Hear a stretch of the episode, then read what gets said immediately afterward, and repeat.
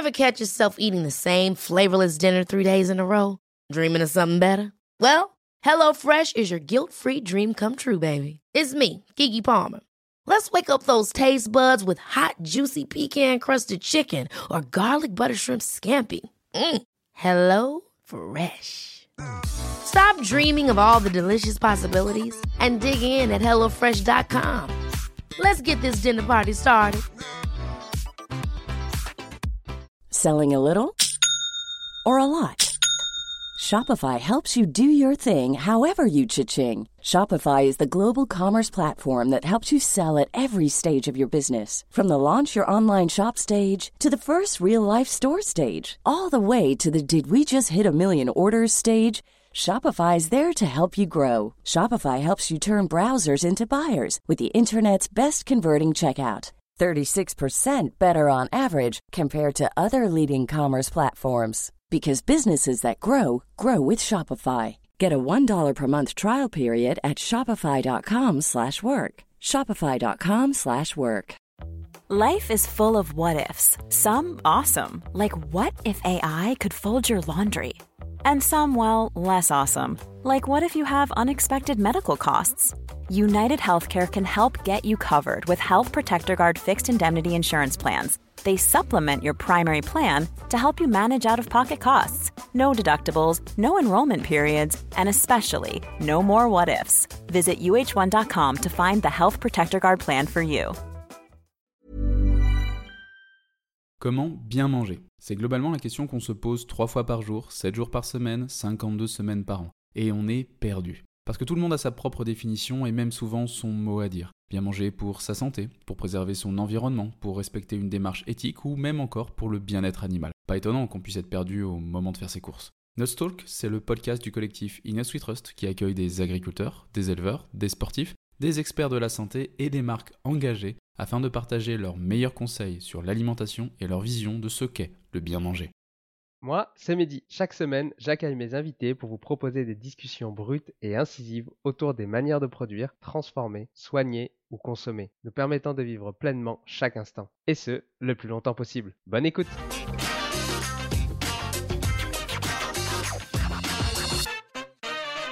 Changer totalement de vie et passer d'ingénieur à maraîchère. Marion Denéchaud n'en pouvait plus de passer des heures derrière un ordinateur. Elle faisait des terreurs nocturnes et allait au travail en soufflant. Elle a décidé de tout changer et a voulu se rapprocher de la nature. Marion a expérimenté le métier pendant un an avec le woofing, voyagé dans la France pour découvrir l'élevage et l'agriculture, pour ensuite se lancer pleinement dans cette aventure de maraîchère. Dans cet épisode, découvre comment passer d'ingénieur à maraîchère et débuter avec le woofing, pourquoi choisir une agriculture biologique et quelles en sont les contraintes, quel impact l'agroforesterie a-t-elle sur les cultures et le vivant, le prix du bio versus le conventionnel? Faut-il privilégier le bio ou le local? N'oublie pas de t'abonner. Bonne écoute. Bonjour Marion et bienvenue dans Notre Talk. Comment ça va? Bonjour Mehdi, ça va très bien et toi? Ça va super. Euh, je suis content de te voir aujourd'hui parce que je trouve que tu as un profil un petit peu euh, atypique. Euh, tu as fait une école d'ingénieur et maintenant tu es maraîchère. Alors, est-ce que tu peux nous expliquer ce revirement de situation? C'est ça. Donc en fait, j'ai été ingénieure, enfin je le suis encore, mais j'ai pratiqué, on va dire, le métier quatre ans. Euh, donc j'étais basée surtout sur Paris et aussi en, Afrique de l'Ouest. Euh, je travaillais surtout dans les énergies renouvelables, construction d'usines de, biomasse et, j'ai eu un peu une prise de conscience euh, sur la valeur de, de mon travail, de ce que je voulais faire, de ce que je voulais faire de mes journées et l'importance de, oui, de, des activités principales que je vais faire de mes journées, parce qu'on fait quand même notre travail 8 à 10 heures par jour, voilà. Et, c'est vrai que l'alimentation, c'est toujours quelque chose qui m'a qui m'a passionné, surtout le légume. Et du coup, j'ai voulu faire ce métier parce que c'est, je trouvais que c'était un des métiers les, plus purs pour, pour exercer dans, dans, mon quotidien. Voilà. Mais il a fallu quand même que je teste parce que c'est vrai que c'est des métiers qui sont quand même très physiques. On entendait beaucoup, beaucoup parler. Hein. je suis rentrée par le biais de la permaculture. Puis après, bon, j'ai rencontré plutôt le, maraîchage, on va dire, bio et maraîchage vivant. Et, du coup, j'ai testé le métier pendant un an en woofing en France. On va en parler un petit peu plus en détail après, mais moi j'aimerais vraiment, heu, qu'on parle de pourquoi tu tu as changé. Qu'est-ce qui te plaisait pas, heu, dans ton métier d'ingénieur, heu, dans les énergies dans les énergies renouvelables? En fait, je passais, mmh, beaucoup de mon temps, je vais dire 80 à 90 de mon temps devant l'ordinateur. Du coup, ça, ça m'a posé vraiment problème. J'avais vraiment envie d'être, en contact avec, heu, je pense, heu, le dehors, la nature et les plantes et l'environnement. Je pense que c'est quelque chose qui m'a que j'ai depuis que je suis toute petite et c'est vrai qu'être enfermée, heu, toute la journée, pour moi, ça ça me convenait pas. Parce que je pense que quand on est dans ta situation, on a quand même un salaire qui est plutôt, certainement confortable et se dire que du jour au lendemain, en plus, heu, maraîchère, c'est peut-être pas non plus le métier, où on gagne le plus, mais peut-être que tu y gagnes, heu, plutôt en valeur ou en confort, heu, mais heu, différemment. Est-ce que tu peux nous dire ce que tu as gagné? C'est vrai que le salaire, ça a rien à voir en fait, donc en tant qu'ingé, on gagne souvent dans les 3 000 €, on va dire. Enfin, moi, à ce moment-là, je suis transparente là-dessus parce que je pense que c'est quelque chose qu'il faut savoir et surtout que, voilà, quand on devient maraîchère, on sait qu'on touchera un SMIC, c'est-à-dire 1 200 € au bout de la troisième, quatrième année. Hem, ensuite, heu, c'est vrai que c'est pas le confort qu'on va chercher plus, c'est plus, on va dire, heu, moi, j'ai l'impression que mon métier, ça va être plutôt quelque chose de c'est une activité de vie, en fait. C'est une manière de vivre, en fait, qui m'intéresse. Pas forcément aller au travail, revenir et vivre chez moi. Pour moi, l'activité que je veux faire tous les jours fait partie de de ma mon activité de vie et donc pour moi, le métier de maraîcher, heu, convenait parfaitement à ça. Par contre, c'est vrai que c'est on est toujours dehors, heu, on est sujet au vent, à la pluie, quand il fait trop chaud, voilà. Heu et c'est vrai que du coup, on enlève un côté heu, confort, salariat, pour revenir dans quelque chose où on est soit sa propre patronne, mais on est quand même, on part pas en vacances, pour autant tout le temps même euh, loin de là. Est-ce que c'est venu d'un coup, heu, ce changement de situation ou est-ce que tu as commencé à t'y intéresser petit à petit et comment tu t'y es intéressé? Heu, je m'y suis intéressée donc, heu, comme je te disais, par la voie vraiment de la permaculture, c'est en lisant un peu du Pierre Rabhi, Charles Hervé Gruyer, qui sont des gens qui sont à la permaculture. C'est des gens vraiment qui, au départ, m'ont ouvert cette porte-là.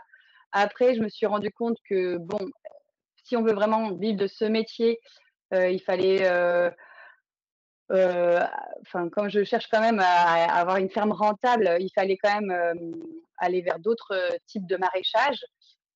Sachant que la permaculture n'est pas qu'un type de maraîchage, mais une façon de vivre. Mais bon, voilà, en tout cas, voilà, pas je me suis dit: «Il va falloir que je me spécialise». Excuse-moi, j'ai du coup, j'ai bifurqué dans ta question.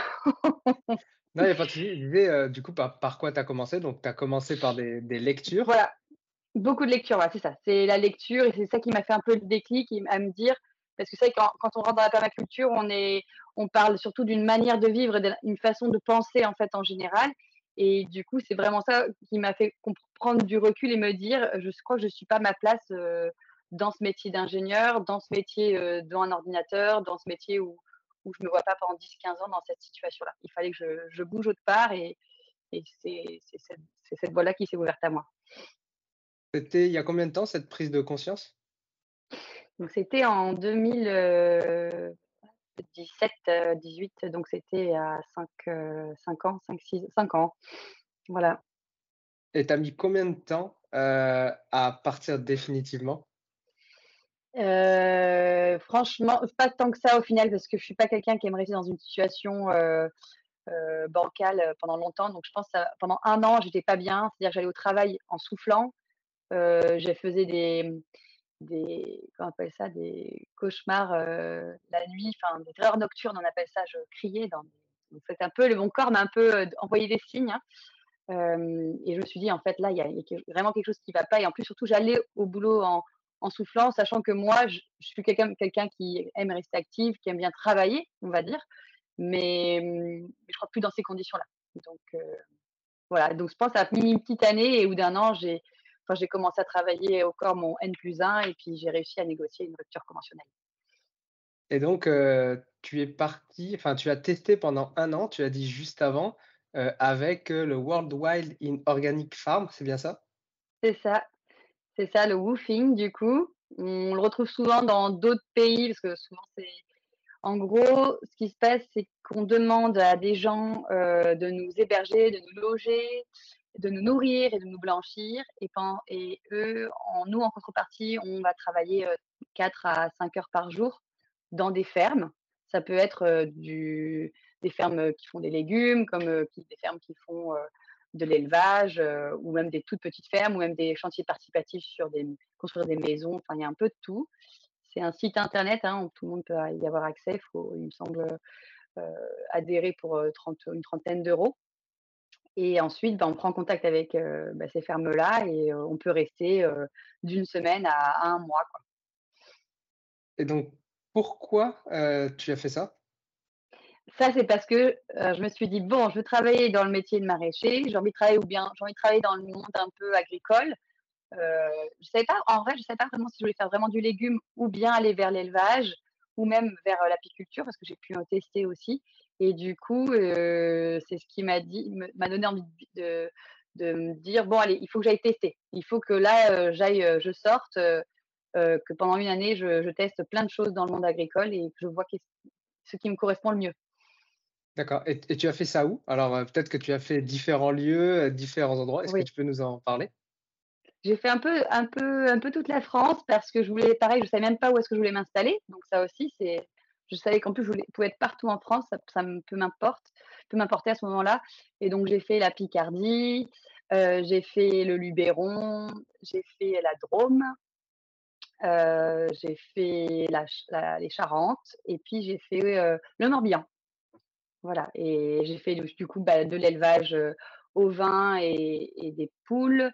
Euh, de l'apiculture et du, la, production de plants, de petits plants euh, qui sont vendus aux maraîchers, et puis euh, du maraîchage. Alors, et finalement, du coup, tu t'es installé où? Et du coup, je me suis installée donc en Loire-Atlantique, à Guérande. On l'a pas dit, mais comment ça s'appelle, du coup, ta ferme? Ça s'appelle le Jardin d'Aliwen. Et exactement, c'est dans un petit village qui s'appelle Saint-Molf, à 10 minutes de Guérande. Ok, et donc tu t'es tourné vers l'agriculture biologique et l'agroforesterie. Euh, est-ce que tu peux nous expliquer en quoi ça consiste les deux? Alors d'abord euh, l'agriculture biologique et puis après on passera à l'agroforesterie. Donc l'agriculture biologique, c'est une agriculture euh, qui va prendre soin du vivant et qui va répondre à un cahier des charges. Donc c'est le logo AB, donc ça c'est un logo qui est français, et sinon c'est l'eurofeuille, c'est la petite feuille verte que vous voyez sur tous vos, produits biologique et là qui correspond l'Eurofeuille à du coup à la charte européenne. La charte française est un peu plus exigeante que la charte européenne, mais en soi c'est à peu près c'est à peu près la même chose. Euh, pourquoi l'agriculture biologique? Je crois que je ne me suis même pas posé la question de euh, si je m'installe, est-ce que je vais rester en conventionnel ou est-ce que je vais faire du bio? Je pense que de suite, euh, ça coulait de source d'aller faire du bio pour bah, d'une prendre soin de la planète, prendre soin des gens et de, nos corps, de notre santé, et prendre soin des, des, animaux, de la biodiversité, enfin de, tous les insectes qu'il y a sur, dans un jardin.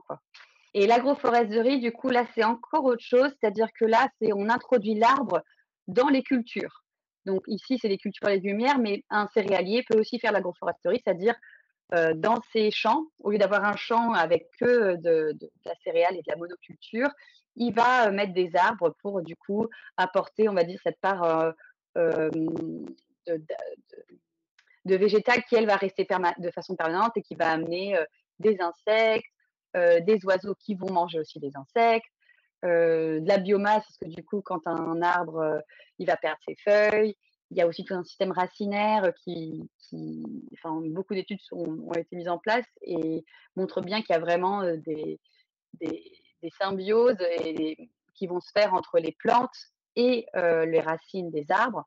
Et du coup, nous, c'est vrai, c'est ce qu'on c'est ce qu'on voulait en fait, c'est-à-dire on voulait pas juste avoir des champs de, de légumes, on voulait aussi avoir des plantes qui tous les ans sont là de façon permanente et qui peuvent accueillir, on va dire, c'est un peu comme des hôtels insectes, hein, qui vont accueillir de la biodiversité, que ce soit au niveau des racines, mais aussi au niveau des feuilles, des, branches, du tronc. et du coup, tout ce système de communication entre bah, les plantes qui sont là juste pour la parce que les légumes, on va dire que c'est de façon annuelle hein, qu'on les met, alors qu'un arbre, c'est vivace, ça va durer très, très longtemps. Quels sont les, avantages de faire ça? Je veux dire directement sur, tes cultures. Est-ce que ça a un impact ou c'est est-ce que c'est simplement pour promouvoir le vivant ou est-ce que ça a vraiment un impact sur tes cultures? Au tout départ, ça n'a pas forcément d'impact. Je ne le verrai pas parce que le système racinaire des, arbres est quand même assez euh, petit. Mais au fur et à mesure du temps, il va y avoir un impact et il va aussi y avoir un impact euh, parce que de plus en plus, il va faire chaud, on s'en rend bien compte, ou bien avoir des grosses écart de température. Et c'est vrai que l'arbre va aussi apporter de l'ombre. Donc de l'ombre sur euh, les cultures, euh, de l'ombre pour nous aussi. Et là, il y aura vraiment des, réels impacts. Euh, ensuite, au niveau biodiversité, ça c'est sûr.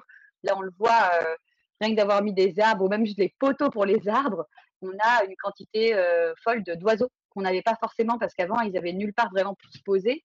Et depuis qu'on a des arbres, c'est vrai que ça, ça, on, voit des tonnes d'oiseaux se poser et nicher, prendre de la paille, prendre des brindilles. C'est vrai que c'est beau. ça remet un peu de, vivant cette parcelle où il y avait vraiment rien du tout. Et le fait d'avoir des oiseaux, est-ce que c'est avantageux ou au contraire contraignant? Parce que je ne sais pas, je pourrais imaginer que les oiseaux viennent manger les graines quand vous parsemez les graines, ou alors peut-être un avantage, ils viennent picorer les mauvais insectes pour éviter qu'ils viennent manger les plantations? Ça peut être les deux, mais là, dans ce cas, c'est vraiment plus la deuxième option, c'est-à-dire euh, ils viennent euh, manger euh, les insectes. les graines, nous, on les, on les met quand même dans le sol quand on sème. Hein, on ne les sème pas à la volée. Les seules choses qu'on sème à la volée, c'est les engrais verts. On peut avoir du pigeon ou du pigeon ramier qui viennent grignoter, mais pas c'est pas c'est pas ça qui a endommagé notre engrais vert. Donc non, je pense que ça a vraiment un avantage sur sur le fait que les oiseaux vont permettre de rééquilibrer, enfin, rééquilibrer un jardin où normalement euh, on ne voit pas forcément d'oiseaux euh, se poser. Quoi. concernant euh, l'agriculture biologique, est-ce que tu peux nous donner un peu les, alors soit les avantages, soit vraiment les inconvénients? Qu'est-ce que toi, tu es obligé de faire pour qu'on comprenne bien quelles sont un peu, je vais dire, tes obligations? Du coup, l'agriculture biologique, c'est on n'a pas le droit d'utiliser tout ce qui est produits de synthèse. Donc, euh, donc tout ce, on a le droit d'utiliser euh, donc tout ce qui est pesticides, pardon, on n'a pas le droit. Par contre, euh, donc pesticides de synthèse, on peut avoir des insecticides en bio. On a le droit à 300 insecticides et herbicides. Donc herbicide, c'est pour tuer du coup l'herbe, enfin les molles l'herbe qu'on ne souhaite pas, et insecticides qui tuent les insectes qu'on ne souhaite pas. cependant, ce sont des insecticides et herbicides issus de produits issus de produits, on va dire, naturels. Donc, ce n'est pas du tout de synthèse. et qui sont, on va dire, moins forts et surtout qui ne vont pas rester dans le sol. Parce que tout ce qui est de synthèse, tout ce qui est chimique, fait produit chimiquement, ça restera forcément dans le sol, alors que dans le cas du naturel, non, ça ne restera pas. Donc moi, je trouve qu'il n'y a aucune contrainte parce que je, comme jamais fait dans le conventionnel, j'ai jamais vraiment utilisé de d'herbicide ou d'insecticide de synthèse. nous, on va utiliser donc donc, quand on va dire qu'en bio qu'on utilise insecticide, c'est-à-dire que du savon noir, même vous, euh, en tant que potager, quand vous avez vos potagers, vous mettez du savon noir pour enlever les pucerons, bah, c'est un insecticide, c'est-à-dire que ça tue le puceron. Mais c'est euh, issu de produits naturels, du coup, c'est autorisé en bio. Voilà, donc je trouve que nous, on, peut toujours trouver des façons, euh, soit faire de la prévention, mettre des filets anti-insectes, et là, du coup, on n'a pas besoin d'utiliser aucun insecticide si on a vraiment des gros ravageurs qui arrivent ou bien vraiment, s'il y a vraiment une grosse crise et que là, on se rend compte qu'on a vraiment beaucoup de pucerons, bah, utiliser pourquoi pas du savon noir. Mais sinon, moi, je trouve qu'il n'y a pas vraiment de contraintes parce que j'ai toujours fait que ça. Alors après, je suis une jeune agricultrice, hein, j'ai une expérience de 2-3 ans, donc c'est peut-être pas assez, mais pour l'instant, je ne vois pas de contraintes au cahier des charges bio, c'est sûr. Par rapport à la biodiversité, du coup, il y a plus d'insectes. Euh, est-ce que ça apporte un avantage euh, par rapport à la plante en elle-même ou euh, pas forcément? C'est pas pour la plante, on va dire, c'est pour gérer en fait tous les ravageurs. C'est-à-dire quand on met une monoculture, on imagine on met une monoculture, c'est-à-dire une seule culture de, par exemple, de choux. il va y avoir un ravageur qui va venir et qui va venir s'installer et une chenille, par exemple, qui adore les choux et qui va venir manger tous les choux. Si on fait que du chou, on peut être sûr que toute la culture va être mangée. Nous, on a vraiment plein de types de légumes.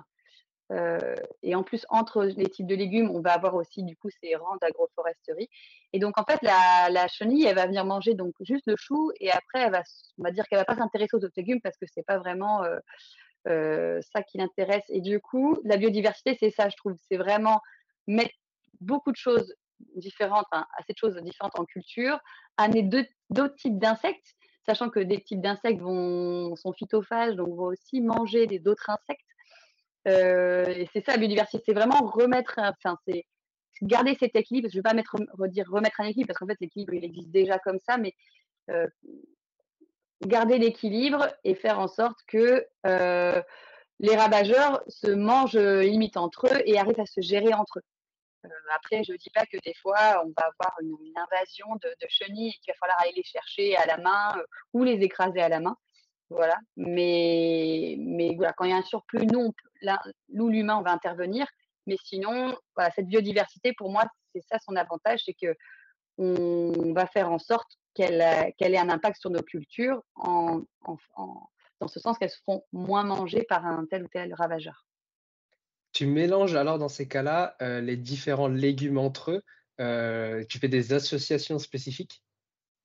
Il peut y avoir des types d'associations. Après, nous, dans nos champs, on n'a pas, c'est-à-dire qu'une planche, c'est-à-dire que là, on, va planter les légumes, on va quand même planter toujours le même légume, enfin le même légume, c'est-à-dire on va planter un chou, mais c'est vrai que sur les planches d'à côté, on va faire en sorte d'avoir, par exemple, une autre famille, c'est-à-dire on peut avoir des, épinards ou de la salade, et c'est vrai que ça va faire en sorte que le ravageur va peut-être se concentrer sur la planche, mais sur les autres planches, elle va pas forcément, enfin, va même, va même pas s'y intéresser parce que c'est même pas un légume qui, l'intéresse. Donc, après, on peut aussi avoir des associations, mais c'est vrai que nous, dans notre cas, on va pas forcément faire d'association de plantes spécifiques.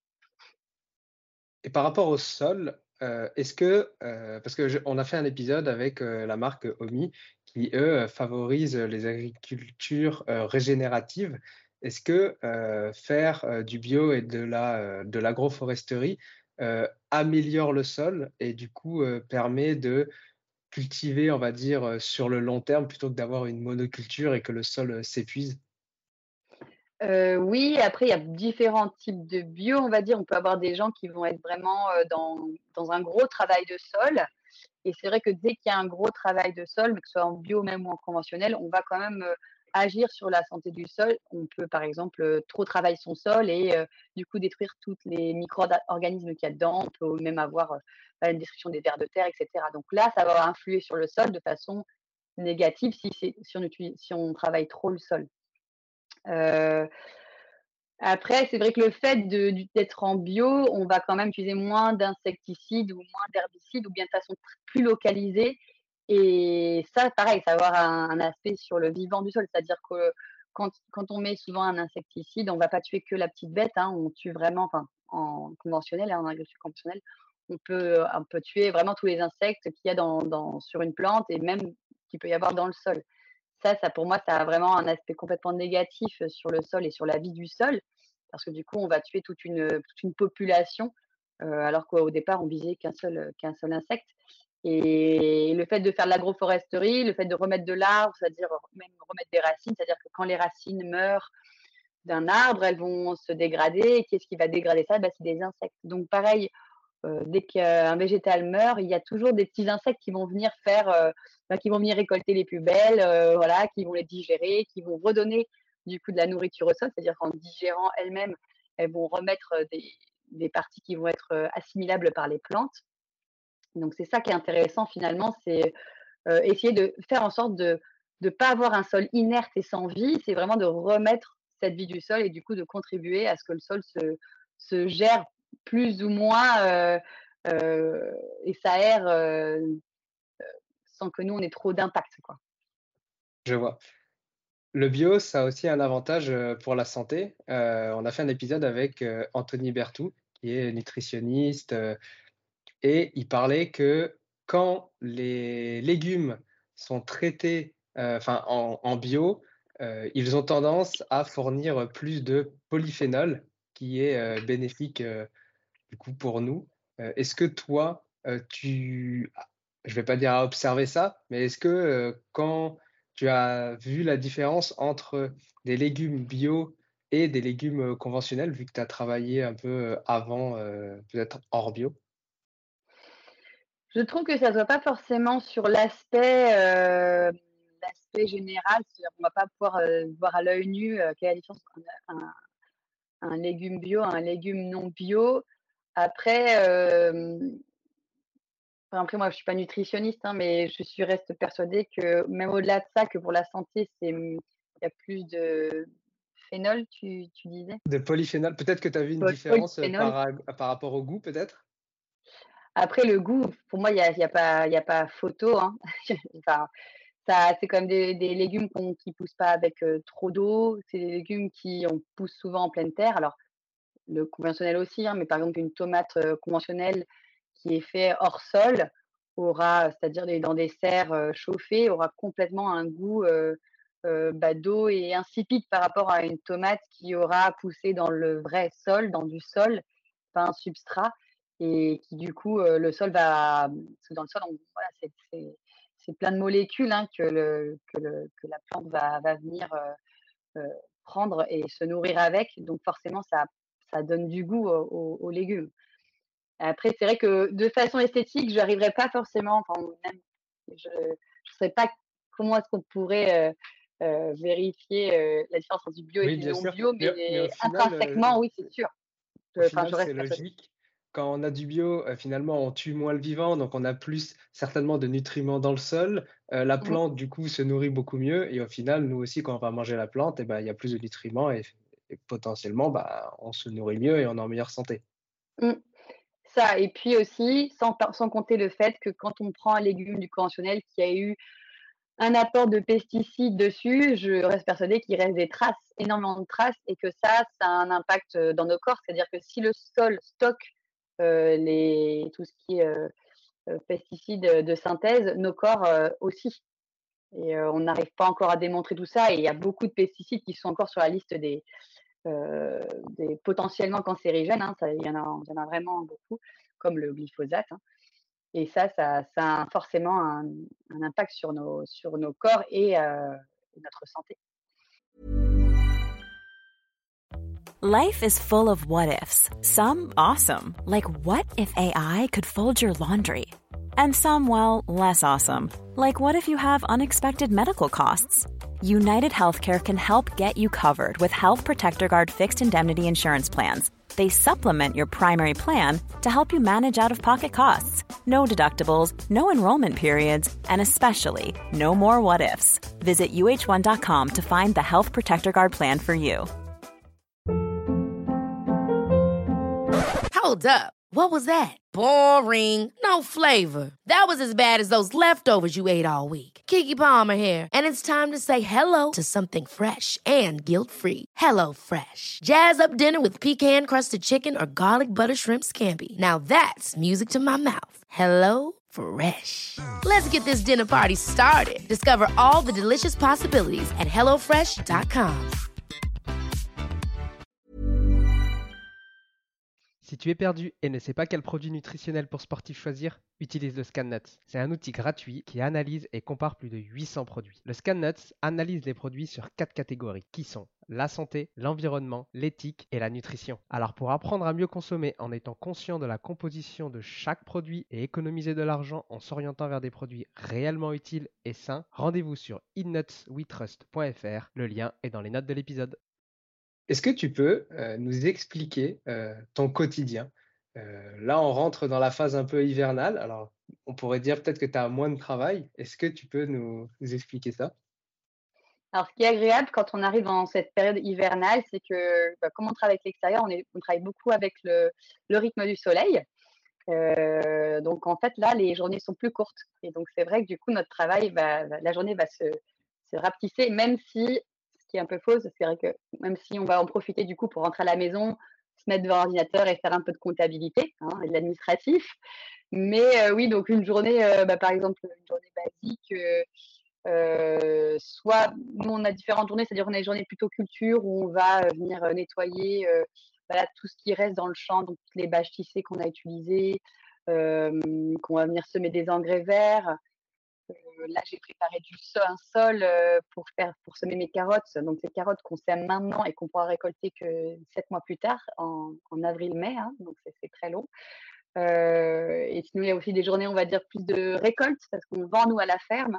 Donc là, c'est vraiment des journées où on se réveille 7h30, qu'on est dehors à 8h30, on commence à récolter et on s'arrête vers midi, midi et demi. C'est toujours une bonne petite pause pour manger. Hein, ça reste très important pour nous, cette pause-là.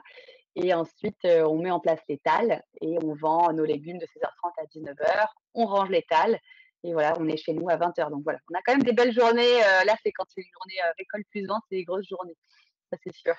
Donc en fait, tu récoltes les légumes le matin pour les vendre du coup l'après-midi. Oui, ça c'est, on va dire, le gros intérêt de, des petites fermes comme les nôtres.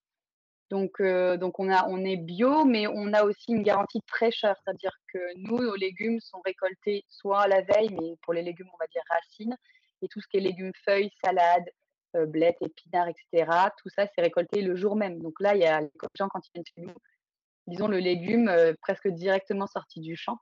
Et ça, je pense, c'est très difficile à démontrer, mais ça a forcément un impact. C'est-à-dire que toutes les vitamines, tous les nutriments qu'on a, c'est pas un légume qui est resté trois jours en, ou quatre jours en frigo avant d'être vendu. C'est vraiment de suite du champ, du champ à, l'assiette. Quoi. Donc ça, c'est pour moi aussi une garantie du, d'un produit qui va être frais et biologique. C'est un petit plus encore. Je t'ai pas demandé, mais vous êtes combien à travailler à la ferme? Là, il y a donc moi-même, Marion, et il y a Paul, mon conjoint. Et cette année, donc c'est notre deuxième année, on a pu embaucher voilà, un saisonnier en plein temps. Super. C'est quoi pour toi bien manger?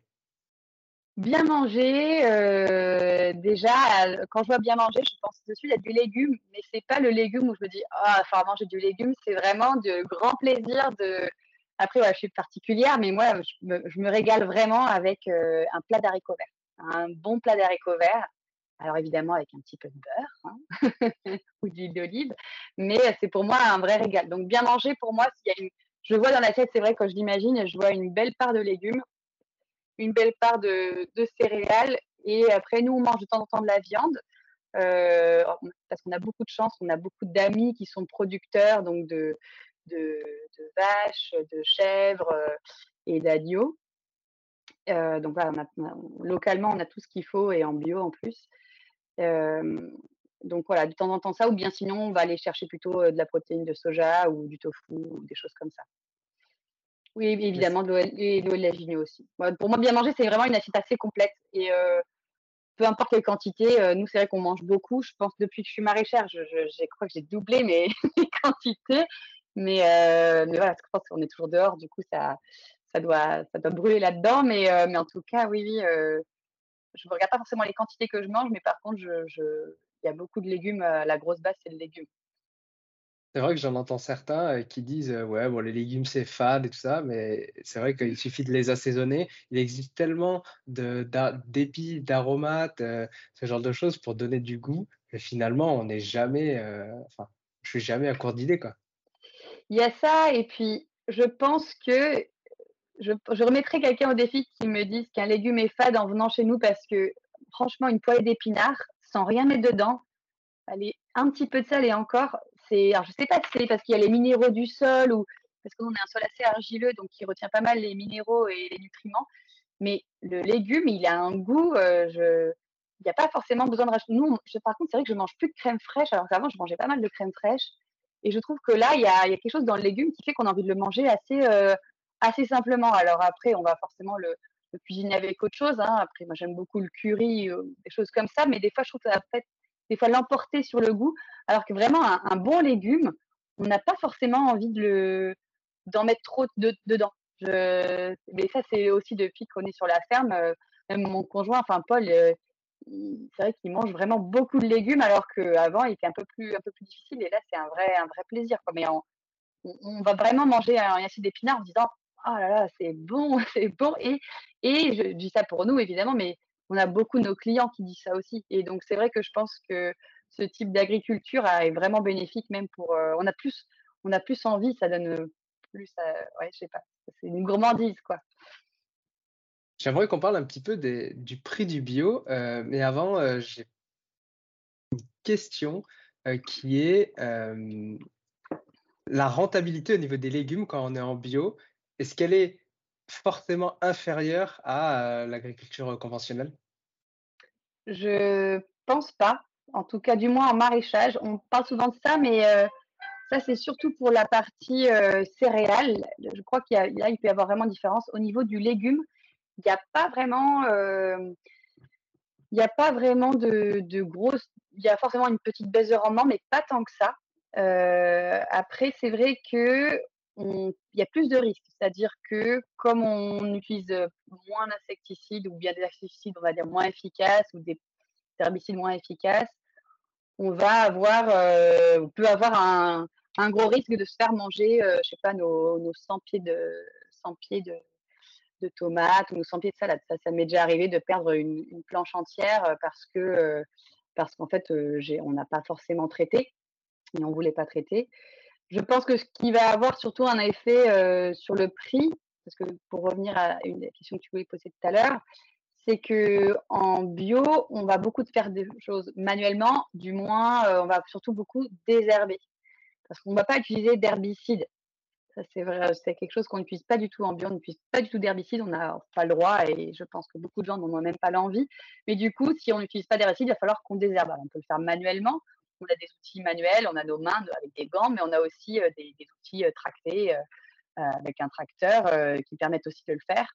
Mais ça, du coup, c'est du temps en plus. Et c'est ça qui, je pense, va avoir un impact sur, donc, sur le, un des prix du, de la bio, en tout cas. J'aimerais aussi apporter, parce que le bio, c'est plus cher, mais c'est plus cher à l'achat alors que le conventionnel, euh, c'est moins cher à l'achat, mais euh, il y a des coûts, on va dire, un peu euh, cachés. par exemple, l'agriculteur en conventionnel, il va utiliser, comme tu as dit, des désherbants, il va abîmer son sol et derrière, eh ben, il va falloir qu'il renourrisse son sol. Et ça, il a des subventions, il a des aides pour, pour faire ça.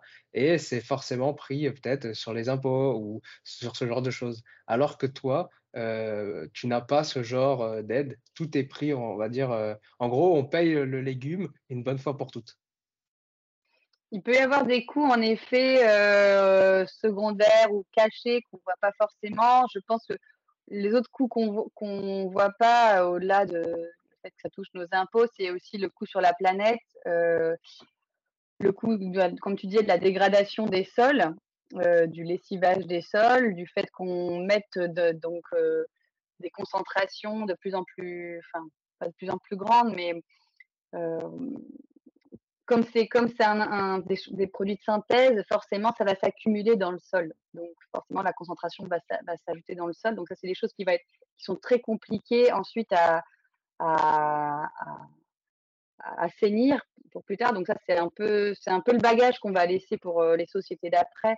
Et ça, en effet, ça, c'est un coût qu'on n'arrive pas à, se dire, tiens, si on devait polluer, dépolluer ces sols, si on devait les dépolluer, quel serait le coût? Et là, ça, je pense que ça serait un impact qu'on ne voit pas finalement dans le prix du, dans le prix du légume.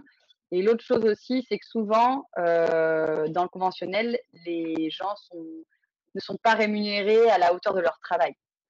Je pense qu'il y a ça aussi qu'on retrouve peut-être plus dans nos petites fermes, en vente directe à la ferme ou même en bio. Hein, c'est qu'on va quand même essayer de mieux rémunérer le travail des gens.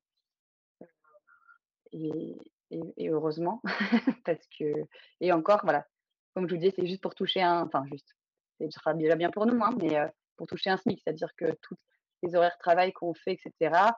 On va vendre à légumes, mais on va pas rouler en Cadillac après. Euh, on va vraiment, enfin, je connais beaucoup de maraîchers, j'en vois très peu qui, euh, pour moi, c'est pas que le prix soit cher, c'est que le prix est juste, c'est-à-dire qu'il est juste pour que quelqu'un puisse euh, vivre de façon décente, avoir une maison, des enfants s'il le souhaite, les partir en vacances et, vivre en fait. Et ça, c'est pas tant que ça qui arrive.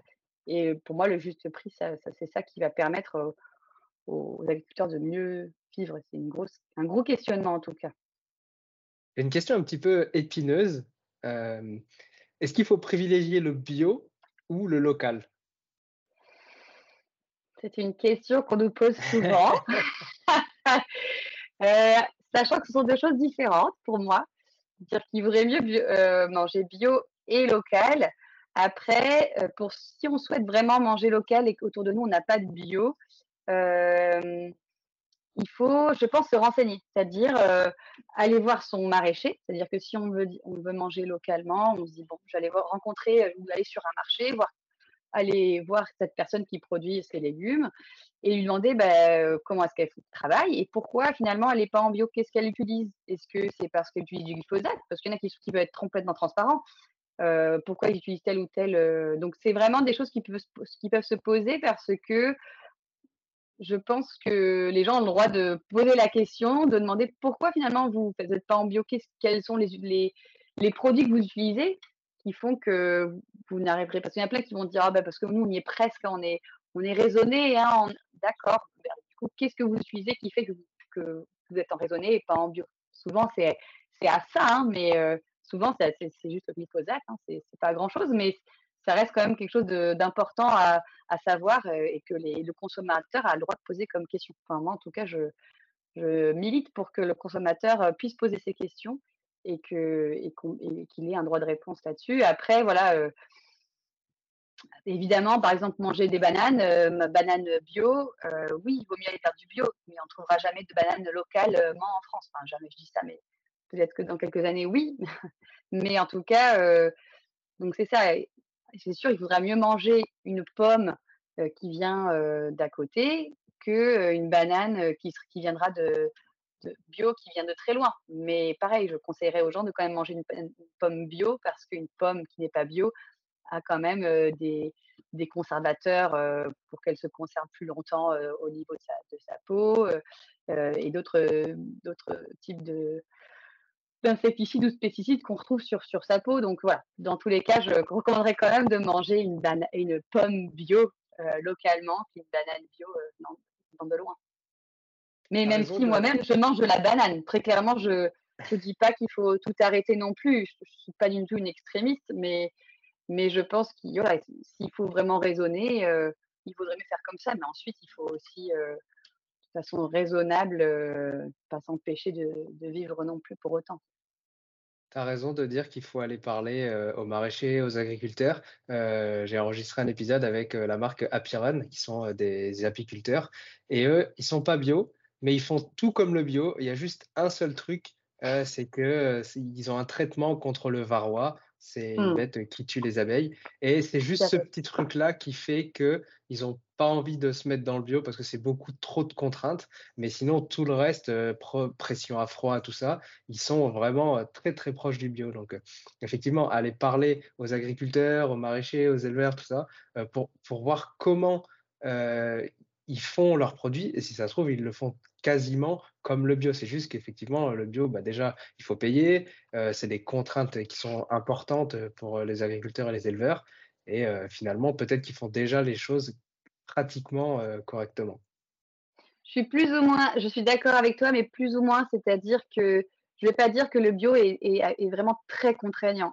Là, dans le cas de l'apiculture, c'est très intéressant de ce que tu parles, ce dont toi tu parles, parce que je me suis posé la même question pour d'autres apiculteurs qui étaient autour de chez nous. Et donc, je leur ai demandé pourquoi vous n'êtes pas bio. Et ils m'ont dit exactement la même raison euh, pour cette histoire de varroa. J'en ai discuté avec d'autres apiculteurs euh, qui sont en bio et qui m'ont dit en effet, le varroa, c'est eux, ils essaient de gérer ça avec des huiles essentielles, mais ils ont 50% de pertes sur leur euh, de ruches. Et donc, ils disent nous, on comprend que d'autres collègues ne se mettent pas à 100%, enfin, ne se mettent pas en bio pour cette raison-là. Ça peut s'expliquer. Après, voilà, c'est-à-dire que du coup, ça donne envie d'encore plus soutenir ceux qui se mettent en bio et qui vont euh, bah, du coup avoir beaucoup plus de pertes. Mais je, je trouve ça quand même euh, aussi super de se dire, euh, voilà, pour cette raison-là, en effet, on est transparent avec vous. Pour le varroa, c'est très compliqué à gérer, même en bio. Du coup, on a décidé de, de partir sur ça. Mais il faut faire aussi attention parce que, enfin, voilà, il y, a des, il y a des façons aussi de nourrir les abeilles, donc avec du candy, qui est du, sucre raffiné, du sucre qui vient souvent aussi de, de betteraves, de betteraves sucrières qu'on a en France. Et vous avez dû entendre parler beaucoup des néonicotinoïdes, qui sont des insecticides tueurs d'abeilles, qu'on utilise beaucoup. Pourquoi Pour faire de la betterave sucrière. Donc, faut faire, voilà, faut, faut bien les chercher quand même. Faut quand même se renseigner, même si je sais que c'est beaucoup de temps et de travail, mais faut savoir aussi un peu étudier ça parce que en fait ce qu'on mange ça, a aussi un impact sur nous mais aussi sur, sur la, planète quoi. Tout à fait. Alors je ne sais pas quand l'épisode sortira mais là on rentre dans la, saison hivernale. Est-ce que tu peux nous dire un petit peu les légumes qu'il y a à récolter au jardin? Alors en ce moment il y a de l'épinard. ceux qui ont mangé de l'épinard à la cantine doivent découvrir l'épinard feuille vendu en magasin juste en en en poêlée, c'est ultra rapide. On a aussi la blette, pareil, il y a tout un, tout, un, tout un ancien passif sur la blette. Je pense qu'on a été traumatisé à l'école. Tous ces légumes à l'école, là, le céleri, la blette, tout ça, lorsque c'est mangé, euh, c'est frais et que c'est mangé directement en poêlée ou bien euh, même le céleri coupé en lamelles et rôti au four, c'est délicieux. Après, nous, on, on, va aussi avoir beaucoup de choses euh, donc dans les choux. Les potés de choux, c'est super bon avec un peu de pomme, un petit morceau de lardon ou, du tofu fumé. On va avoir des patates douces, plein de courges pour faire des courges rôties, des soupes, des gratins. Voilà, il faut se faire plaisir aussi avec ça. C'est-à-dire que si on a un peu, si on a envie de manger quelque chose de gourmand, allez, pourquoi pas faire une tartiflette, mais au lieu de mettre de la pomme de terre, on va mettre de la courge en, lamelles ou de la, patate douce en lamelles. Moi, je trouve que c'est une super période pour découvrir en fait tous les légumes. Et je vous dis qu'on a aussi des tomates en fait au jardin encore. En novembre, on a encore des aubergines. Donc, il y a vraiment une grosse diversité sur les étals. C'est super chouette. Tu fais des paniers de légumes, c'est ça, il, me semble? Voilà. on a différents types de personnes. Des personnes qui veulent choisir leurs légumes euh, et qui ont déjà leur menu en tête ou bien des gens qui euh, sont contents de se dire moi je réfléchis pas, je te fais confiance, tu me fais un panier. Donc on a des paniers de 15 ou de 20 euros. On va comme leur dire ce qu'il y a dedans et du coup eux ils s'adaptent en fait à c'est-à-dire que nous chaque semaine c'est un, panier différent et ces gens-là du coup vont, accepter de jouer le jeu et de se dire euh, allez qu'est-ce que je vais pouvoir faire avec euh, avec ces légumes là cette semaine? Pour 15-20 euros, on a combien de, de kilos de légumes? Je ne saurais pas te dire combien il y a de kilos. Après, il y a souvent, euh, quand on parle de 15 euros, il y a 5 à 7 légumes différents. Et on essaie toujours de mettre donc euh, une ou deux verdures, donc toujours une salade ou un type de salade, sucrine, voilà, ou autre. on va avoir une feuille, une feuille à type blette ou, épinard, une petite mâche. Et ensuite, on va avoir quelque chose d'un peu plus gros, type chou, courge. Mais je ne je pourrais pas te dire combien y a combien ça fait parce que finalement chaque légume a un prix différent. Du coup, euh, je ne saurais pas te dire le, poids de, du panier en global, mais en tout cas, ça, 15 euros, c'est bien pour deux personnes une semaine pour des gens qui mangent du légume, et 20 euros, c'est bien pour une famille, une famille de 3-4. Voilà, en complétant avec des céréales, euh, avec du riz, des, d'autres, d'autres types de, légumineuses aussi. C'est, assez complexe, ça peut, faire, ça peut suffire. Aujourd'hui, quels sont les plus grands défis auxquels tu es confronté euh, Le changement climatique. Euh, en fait, on a, là en ce moment, on a des périodes où il fait très très doux. Euh, on ne comprend pas forcément pourquoi. On a beaucoup beaucoup d'eau aussi, voilà. Donc, on a vraiment chaque année, on a des, des, des, saisons qui, qui se ressemblent plus. Alors, c'est pas moi qui le dis parce que je ne faisais pas avant ce métier, mais c'est vraiment les agriculteurs d'avant qui, nous en parlent, euh, qui voient qu'en fait, c'est, des gros changements brut, enfin, brutaux, on va dire. C'est-à-dire qu'on va passer euh, d'une canicule euh, et une semaine plus tard, il va faire super froid, ou bien d'un coup, on va avoir des grosses tempêtes, des grosses bourrasques c'est un peu, je pense, la, plus grosse difficulté, c'est finalement c'est gérer euh, le temps et ce temps en plus qui devient de plus en plus changeant et qui ressemble pas à ce qui était avant. Donc c'est dur de planifier nos, légumes et d'entretenir tout ça en fonction euh, de la météo. Mais bon, voilà, je sais que j'ai choisi ce métier-là et du coup, il va falloir que je pallie à tout ça et que j'étudie tout ça. Mais c'est vrai que c'est ça a des choses qui peuvent faire assez peur. On arrive doucement à la fin de l'épisode. La dernière question, c'est c'est quoi ton petit plaisir coupable alimentaire? Ta collation, ton snack favori, heu, ça peut être également un plat? Alors moi, j'adore les j'adore les chips. Je sais pas pourquoi, j'adore les chips, j'adore la la pomme de terre, heu heu, voilà, rô rôtie, mais vraiment même la chips, même industrielle, on va dire, mais si il y a il y a vraiment quelque chose où quand je mets la main dedans, je peux je peux pas m'arrêter. C'est ça mon mon petit plaisir coupable où j'ai du mal à à à dire non. Alors après, j'essaie de la choisir, on va dire, bio et et local, mais c'est plutôt bio que local, c'est plus compliqué du local, mais heu, mais voilà, c'est un peu mon petit plaisir coupable. Merci beaucoup Marion. Si on veut un petit peu plus, heu, de toi, un petit peu plus du jardin d'Aliwen, où est-ce qu'on peut te retrouver? Heu, du coup, j'ai depuis le début, de ma reconversion, donc depuis 2017, j'avais créé un petit compte Instagram, pour, heu, pour que ma famille me suive. Puis finalement, il y a eu pas mal de bon, on n'est pas énormément, mais c'est pour moi, c'est toujours bien de partager en fait, heu, le changement de vie, heu, comme l'installation et puis là, c'est comment on produit les légumes, comment est-ce qu'on les vend. Donc voilà, il y a Instagram et puis après il y a notre Facebook. Là, c'est beaucoup les gens de localement qui vont sur Facebook pour voir un petit peu les les nouvelles de la ferme, quand est-ce qu'on est ouvert, fermé et cetera, quels sont les paniers de légumes qu'on propose. Mais voilà, c'est les 2 les 2 petits réseaux, qu'on a, qui nous permet de communiquer. Super, et ben, on mettra tous les liens dans les notes de l'épisode, heu, pour tous ceux qui veulent aller, heu, voir un petit peu plus, heu, du jardin d'Aliwen. Super. Merci Lydie, en tout cas, c'est super sympa. Bah, c'est moi qui te remercie pour ton temps en tout cas, c'était super intéressant et puis, bah, je te dis à une prochaine. À bientôt, salut! Salut.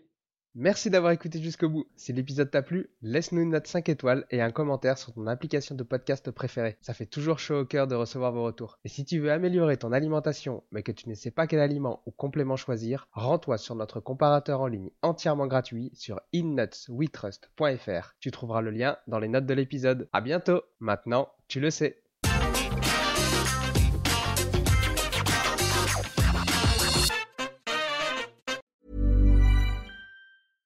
Ever catch yourself eating the same flavorless dinner three days in a row?